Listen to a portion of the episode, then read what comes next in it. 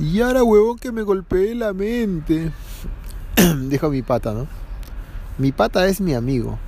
En Perú decimos mi pata. Y la pata viene a ser el pie de un animal. Un animal no tiene pies como los seres humanos. Un animal tiene patas. Y los seres humanos, sobre todo cuando no estamos hablando un español completamente culturalizado, decimos que tenemos un pata, o un gran pata, o un pataza, o una pata, un pata del alma, que quiere decir que tenemos un gran amigo. Y mi pata se llamaba el Tarzán, el Tarzán de Huanchaco. Creo que le decían Tarzán porque siempre andaba en short y sin polo y sin zapatos. Como si fuera Tarzán en la selva, pero en una selva sin árboles, en una selva, una selva con mucha arena, en una selva que no tiene... Eso es lo raro. Huanchaco es un desierto, es una playa al norte de Perú. Y todo el norte es un fucking desierto, es pura tierra y arena. Y en ese tiempo también se acostumbraba a decir alucina. Alucina es como, imagínate qué, ¿no? Siempre se decía para todo, alucina. Cualquier, cualquier frase que empezabas, eh, como por ejemplo, voy al mercado. Alucina, voy al mercado. O tengo hambre. Alucina, tengo hambre. O tengo hambre, alucina. Y eso era una jerga surf, ¿no? Toda la gente muy surfer. Y luego también la gente no surfer decía alucina. Y estábamos este día en una playa más allá, como a una hora y media de Huanchaco. Una playa que es idéntica a Huanchaco cuando Huanchaco no era tan poblado y no había tanta gente turística como yo, ¿no? Yo era un turista que venía de Trujillo. Pero regresemos a Chicama. Chicama está una hora y media más allá de Huanchaco en auto o en bus o en micro o en microbús. Y habíamos ido a surfear y este día no había nadie casi en el point. El point se llamaba, me parece, se llamaba el Key. No, el Key y el point. Son puntos para surfear. Los puntos para surfear son lugares exactos donde revientan las olas. Porque en Perú las olas se revientan exactamente en el mismo lugar siempre, ¿no? Eh, creo que se llaman break points para los que les gusta surfear. Y cuando las olas son solamente de fondo de arena, siempre cambian de lugares porque la arena se mueve mucho. Y estos se llaman beach points. Me parece que va por ahí la mierda esta. Pero en fin. El Tarzán se había cogido una ola de puta madre porque el Tarzán era un pescador. Y su familia pescadora no le tenía mucho miedo al mar, como nosotros los normales. Y se había subido en una ola y se había metido un floater para explicar que es un floater está complicado. Pero se había metido un super floater de puta madre, un metro y medio de altura, ¡pum! cayó y antes de caer trató de esquivar como la, que la punta se encabuce dentro del agua. Encabuzarse es como meterse al agua y sacarse la mierda. Y la punta de la tabla no se metió y Tarzán la salvó. Cayó paradito y luego se resbaló. Y, y eso fue toda la ola, ¿no? Cuando salió a la orilla dijo, que se había golpeado la mente. Lo que quería decir es que se había golpeado la cabeza, ¿no? Pero él decía, él decía, me he golpeado la mente. Aquí mi hijo estornudando como siempre. Fausto, ¿por qué me arruinas el podcast? ¿No ves? Una cosa seria. Ay, mi guarda, ¿cómo estás? Y... Y bueno, pues nos fuimos luego todos a casa, todos a una casa que nos habían prestado no nos habían prestado, no nos habían prestado realmente una casa, sino un callejón y un colchón a la intemperie. Y esa noche ahí dormimos como pudimos los cuatro. Y el día siguiente fuimos a tomar un desayuno. Y lo impresionante de este desayuno era la chica que servía el desayuno, que era tan guapa. Y nosotros cuatro intentando es demasiado decir eso porque no era verdad. Éramos muy jóvenes para flirtear con cualquier persona. Excepto el Quique Bolas. El Quique Bolas sí estaba grande. Más grande que nosotros. De, de edad. Y trató de marcar su diferencia con nosotros. Y lo impresionante también fue que la mamá de la chica dijo que para que se lleven a su hija lo importante es que trabaje. Me pareció impresionante eso, simplemente quería que alguien sea una persona trabajadora. No dijo ingeniero, no dijo doctor. Y será esa la actitud positiva del pueblo, ¿no? Cuando uno va al pueblo, a un pueblo más pequeño, a un pueblo que vive de una manera mucho más simple y honesta, sobre todo honesta, uno pide lo que se puede de una manera un poco correcta, ¿no? Que el muchacho sea trabajador, dijo, para que se lleve a mi hija. Y en fin, nadie se la llevó porque nadie trabajaba. Así regresamos a Huanchaco. Y así regreso yo a este parque que se llama Chapel Charman o Chapel Charman. Aquí donde vivo, en la rica París. Y me quedo pensando qué habrá sido el Quique Bolas, qué habrá sido el Tarzán. El Quique Bolas aquel día se enojó porque yo presté para secarme el cuerpo. Y yo cometí el error de secarme los pies también, porque yo siempre tengo frío en los pies, ¿no? Los pies húmedos siempre me dan mucho, mucho pánico. Entonces me había secado los pies con toalla y él dijo que eso no se hace y se enojó mucho conmigo. Mucho por cinco minutos, pero luego le pasó. Entonces estoy aquí paseando a mi hijo en el parque con este nombre indescifrable en francés. Y me quedo pensando, ¿no? Que una vez encontré también al Quique Bolas, otra vez, debajo del muelle debajo de un el muelle es como un puente un puente que va al mar pero que no tiene que no tiene un término en el otro lado del mar sino que es solamente 100 metros y se acabó. Se llama un muelle. Y debajo del muelle como son estructuras de fierro que penetran en el mar y en las piedras y en la arena y en la tierra al lado de esos fierros se quedan atrapadas las piedras grandes que se mueven y en esas piedras y entre esos fierros se forman agujeros o huecos de oscuridad muy hermosa para los peces que buscan un descanso, pues los peces no pueden cerrar los ojos. Y cuando se meten en uno de esos huecos, creo que para los peces es como cerrar los ojitos. Y ahí estaba yo, que encontraba el quiquebolas, tratando de hacer lo mismo que yo. Estábamos en la cacería de los pulpos. El quiquebolas me dice, ya pe, huevón, enséñame a atrapar pulpos. Y yo le empiezo a explicar cómo es, ¿no? Atrapar un pulpo no es complicado, en verdad. Los pulpos son los animales más inofensivos que hay sobre la faz de la tierra. También dicen que los pulpos son animales muy eh, inteligentes. Pero tienen una inteligencia de repente bondadosa en ese aspecto con los seres humanos o estúpida porque un pulpo es lo más fácil que se puede atrapar debajo del mar. Entonces le indiqué al Quique Bolas, que se moría de frío, le indiqué que vaya hacia allá porque había una trampa ahí siempre de un pulpo. Una trampa para pulpos no es más que un tubo amarrado al fierro del muelle, unos tubos eh, de cemento, eh, los tapabas por un lado y por el otro lado se quedaba la boca abierta ese tubo lo amarrabas bien al muelle para que no se vaya con la marea, porque la marea del agua todo lo mueve, lo más liviano y lo más pesado. Amarrarlo bien y entonces en ese tubo se metía un pulpo. El pulpo se quedaba ahí a vivir unos días o cazaba y se metía ahí, ¿no? Entonces tú metías la mano y tocabas el pulpo. Porque el pulpo tiene una textura, ¿cómo explicarlo? Pues una textura de gelatina. En Huanchaco lo explicaríamos que el pulpo tiene una textura de pulpo y el pescado tiene una textura de pescado. Tócalo, huevón, y vas a ver que ahí está el pulpo. Y con un gancho, tipo un fierro, como un garfio del enemigo de Peter Pan, que uno siempre llevaba, ese era un gancho cazapulpos. Metías el gancho, enganchabas cualquier parte del pulpo rápidamente y jalabas muy fuerte una y dos veces, ¡pum! El pulpo salía. Salía como si fuera una estrella que se retorcía.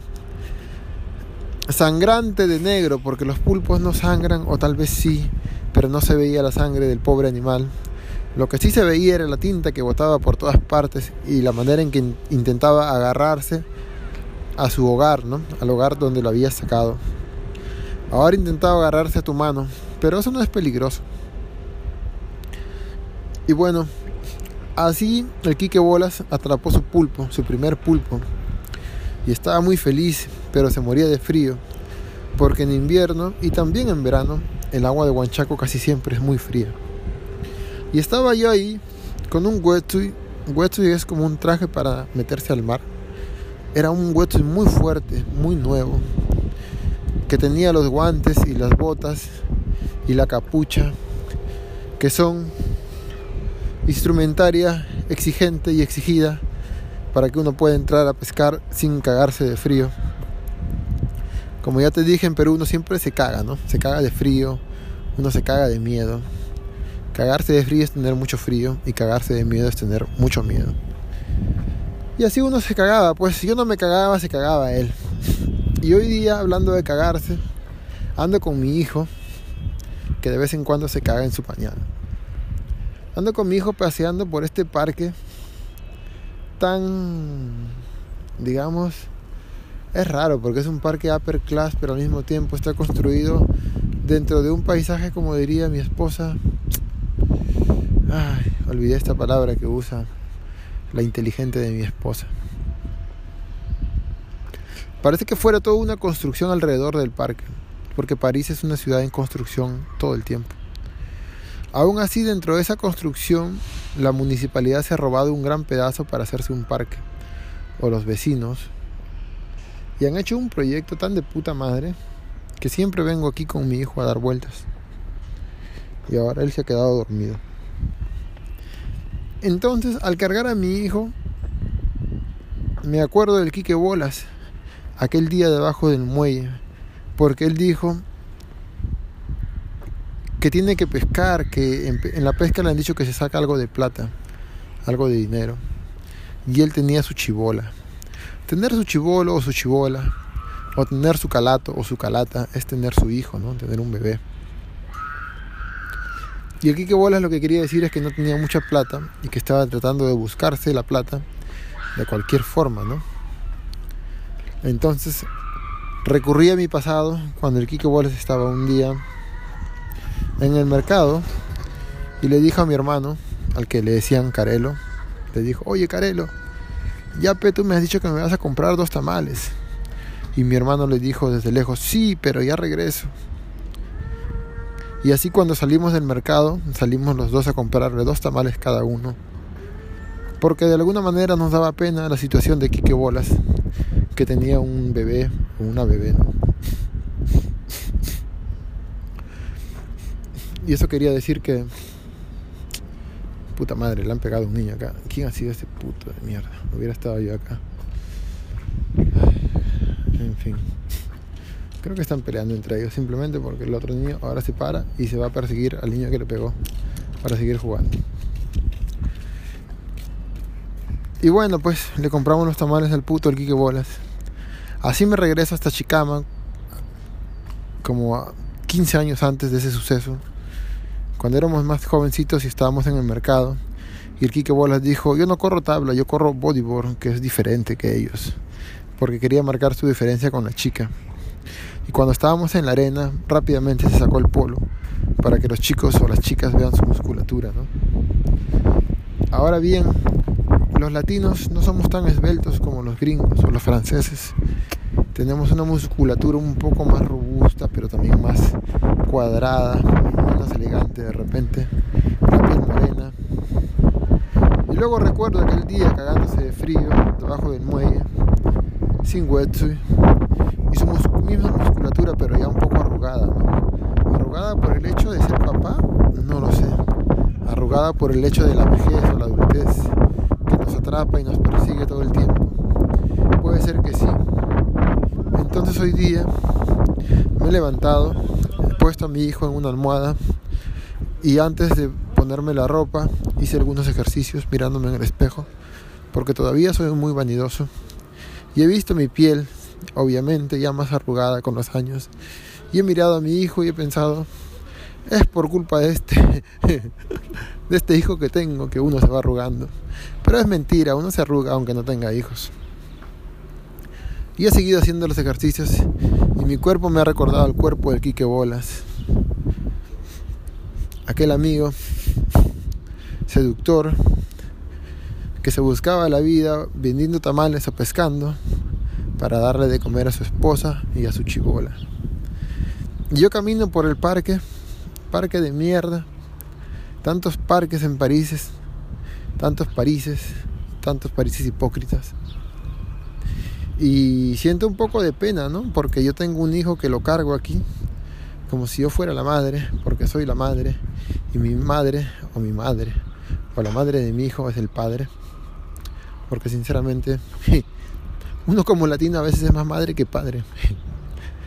Y me quedo pensando que tengo demasiada suerte, porque lo último que me preocupa últimamente es el dinero.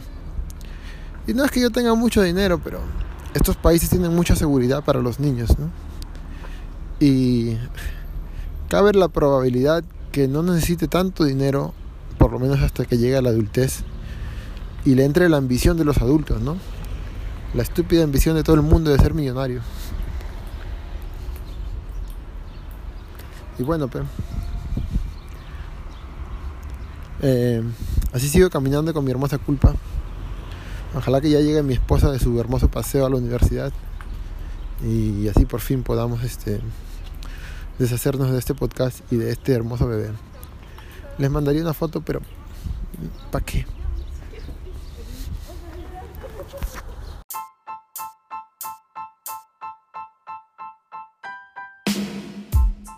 De hecho fue divertido que cuando salió el Tarzán después de haberse golpeado la mente, Estábamos caminando por la arena húmeda en un día nublado y el Fernando Saine, Fernando Saine era el único que tenía apellido porque tenía un apellido tan gringo, tan blanco que era divertido decir, o era cool decir Fernando Saine.